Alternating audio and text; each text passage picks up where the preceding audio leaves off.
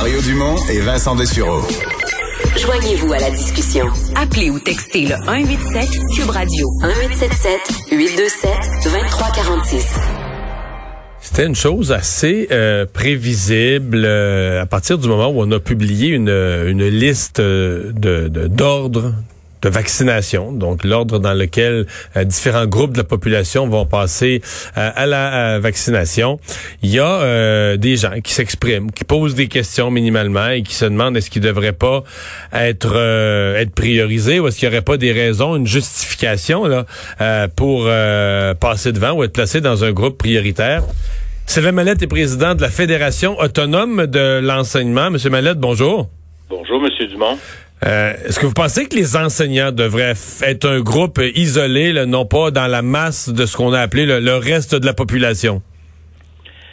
Ben, c'est-à-dire que, euh, vous savez, dans le cadre de la, gestion de la crise sanitaire, moi, je pense qu'on est tous, euh, j'ai eu déjà l'occasion de le dire, on est, oui, c'est vrai qu'on est tous dans la même chaloupe, mais on n'est pas tous assis à la même place dans la chaloupe, là.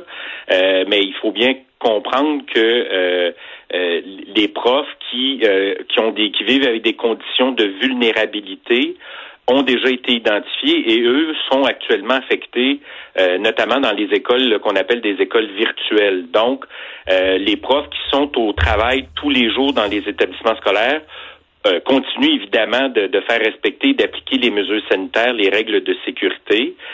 donc, dans un contexte où, évidemment, on le sait, là, le vaccin euh, commence à arriver. Euh, les profs seront vaccinés, euh, mais au moment où, et puis là, je pense qu'il faut le rappeler, hein, c'est le comité sur l'immunisation du Québec là, qui a déterminé, comme le mandat, son mandat le prévoit, qui a déterminé l'ordre dans lequel ouais. Mais ils ont dit en même temps que c'était pas coulé dans le béton. Ben, les premiers groupes vont commencer à être vaccinés rapidement avec eux autres. Une fois que ça va être fait, ça changera plus.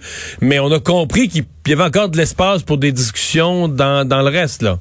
Ben, c'est-à-dire que il faut, faut regarder les, les, les critères qu'utilise le, le, comité. Hein, c'est l'âge, l'existence de maladies ou problèmes chroniques, euh, euh, la profession puis le milieu de vie de la personne.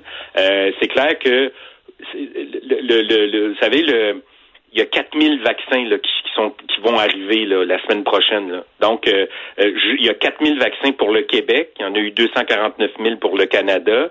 Puis il y a déjà 40 000 personnes qui résident en CHSLD qui sont le qui constituent, là, qui forment le premier groupe prioritaire. Donc, évidemment, euh, nous, on continue et on, est très vigilants. La situation pourrait changer. Hein, les, choses, on le sait, les écoles contribuent pour 30% des cas d'infection. Mais euh, nous, ça nous amène à continuer à revendiquer la mise en place d'un mécanisme de dépistage accéléré, d'autant plus qu'on a appris que 120 000 tests euh, rapides qui dorment là dans les entrepôts du ministère de la Santé. Mais on va être vacciné, puis il faut se rappeler que c'est deux vaccins, hein, c'est-à-dire que c'est le même vaccin, mais qui va être donné deux fois.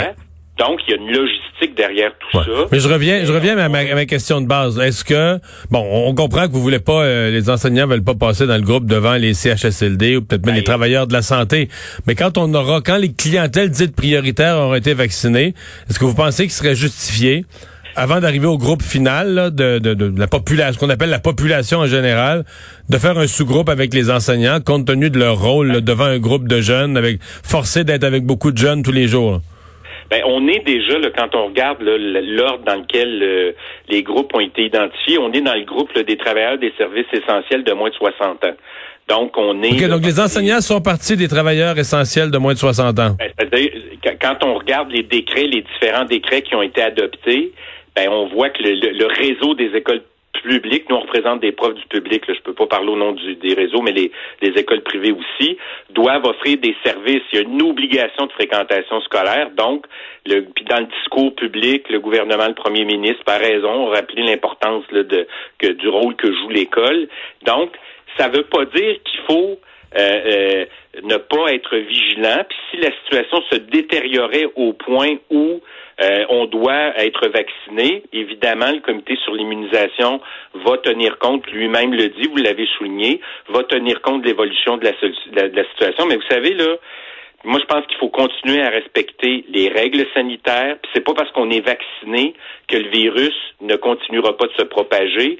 Euh, le gouvernement du Québec prévoit qu'on en a pour un an avant que tout le monde soit vacciné. Hmm. Mais à partir du moment où le gouvernement a dit tous les élèves euh, dans toutes les écoles, euh, ben, il faut évidemment que le gouvernement soit conscient qu'il se peut qu'à un moment donné, il accélère le processus de vaccination parce que dans certains milieux, la situation pourrait être plus problématique. Donc, on reste très vigilant, mais moi je le répète, il y a 40 000 personnes qui résident dans CHSLD, il y a 325 000 travailleurs du réseau de la santé, il y a 136 000 personnes qui vivent dans des résidences privées pour aînés, il y a 46 000 résidents des communautés isolées ou éloignées. Euh, donc, euh, c'est des gens prioritaires parce qu'ils sont euh, mhm. Plus susceptibles de mourir de la COVID s'ils l'attrapent. Donc, euh, euh, je pense cependant, ça ne nous empêche pas de rester euh, alerte puis d'exiger que les mesures sanitaires soient mises en place et respectées, notamment le mécanisme de dépistage accéléré. Mais donc, donc dans le bon, il y a les tous les rangs prioritaires et là on arrive, je l'ai devant moi, là, je, je lis le, document dans le rang, ce qu'on appelle le rang neuf, c'est-à-dire les adultes de moins de 60 ans sans maladie chronique ou problème de santé, mmh. mais qui assurent des services essentiels et qui sont en contact avec des usagers. Vous, dans votre esprit, parce que je pense pas que c'était clair, je pense pas que pour le public, ni pour les journalistes qui l'ont rapporté, quand on parlait de services essentiels, je pense qu'on parlait plus des services essentiels tels que compris le printemps passé, là, ceux qui ont, qui ont pas arrêté de travailler, les policiers, etc. Mais vous, dans votre esprit, les enseignants en font partie. Ben oui, nous, quand on, on prend connaissance... Mais est-ce que ça vous a été confirmé? Ben, ça nous a pas été confirmé parce qu'il y a encore des choses à valider à ce niveau-là, mais là, c'est parce que quand on regarde l'ordre et on calcule le nombre de personnes dans chacune des catégories, après, euh, il reste plus grand monde, là. Il resterait plus grand ben, monde. il reste la population adulte en général, c'est quand même, il va rester 4 millions, là. Oui, oui, mais on, reste quand même, euh, je veux dire, le fait que nous soyons dans un établissement scolaire, qu'on soit dans des établissements scolaires qui génèrent, qui, en tout cas, qui, qui génère 30 des 30% des cas d'infection. Euh, on s'imagine que euh, le gouvernement va vouloir aussi, puis je pense qu'on ne peut pas en douter, va vouloir aussi assurer la sécurité euh, des personnels et évidemment des parents de ces élèves-là, parce que les élèves mais, quittent la maison. Mais moi, je veux vous dire, nous, on n'a pas de mandat actuellement pour demander d'être vaccinés de façon prioritaire. C'est pas un mandat qui nous a été confié, mais on reste très, très, très euh. Mais d'après moi, si vous faites un référendum auprès de vos membres, ben, vous allez avoir un mandat assez vite, là. Oui, mais il faut prendre le temps d'expliquer les choses. Tu sais, quand je vous dis, il y a 4000 doses de vaccins qui rentrent. Non, mais là, 4000 doses, là, là, là, vous me parlez des 4000 premières doses, c'est ça, c'est ben d'ici le 4 janvier, là. C'est tout de ben suite, tout de suite. Donc, ben oui, mais il faut toujours qu'ils soient administrés. Oui, oui. Puis ensuite, ensuite dans le mois de janvier, il y aura les gens des CHSLD. Après ça, le personnel. Mais moi, je suis rendu au, quelque part au printemps, là, quand on va avoir fait tous ah, ces groupes ben prioritaires. Oui, oui. Là, là, là, on va s'attendre à ce que euh, aussi les profs soient vaccinés. Puis là, il y a tout un mécanisme aussi qui doit être mis en place. Fait que moi, je sortirais pas aujourd'hui. Je, je manquerais à mes devoirs si je sortais aujourd'hui en disant on va faire un référendum, puis vous avez probablement raison. Possiblement que les profs vont nous dire on va être vaccinés. Ben, comme toute la population, les profs vont vouloir être vaccinés. Mais vous comprenez qu'il y, a un questionnement. Puis, puis, moi, puis moi, j'ai pas la réponse là. Je, mais moi, ce que je vous dis, c'est que dans ce qu'on appelle le rang 9 là, à l'heure actuelle, dans une longue liste, bon, le rang 5, le, rang 1, 2, 3, c'est les super prioritaires. Le rang 5, c'est les 80 ans ou plus. Le rang 6, c'est les 70 à 79. Rang 7, les 60 à 69. Puis là, après ça, on arrive aux maladies chroniques. Mais là, après ça, on arrive au rang 9. Les adultes de moins de 60 ans, sans maladie chronique ou problème de santé, mais qui mhm. donnent des services, qui assurent des services essentiels et qui sont en contact avec des usagers. Moi, je vous dis que les, les journalistes moyens qui ont couvert ça, là, ils pensaient pas aux enseignants.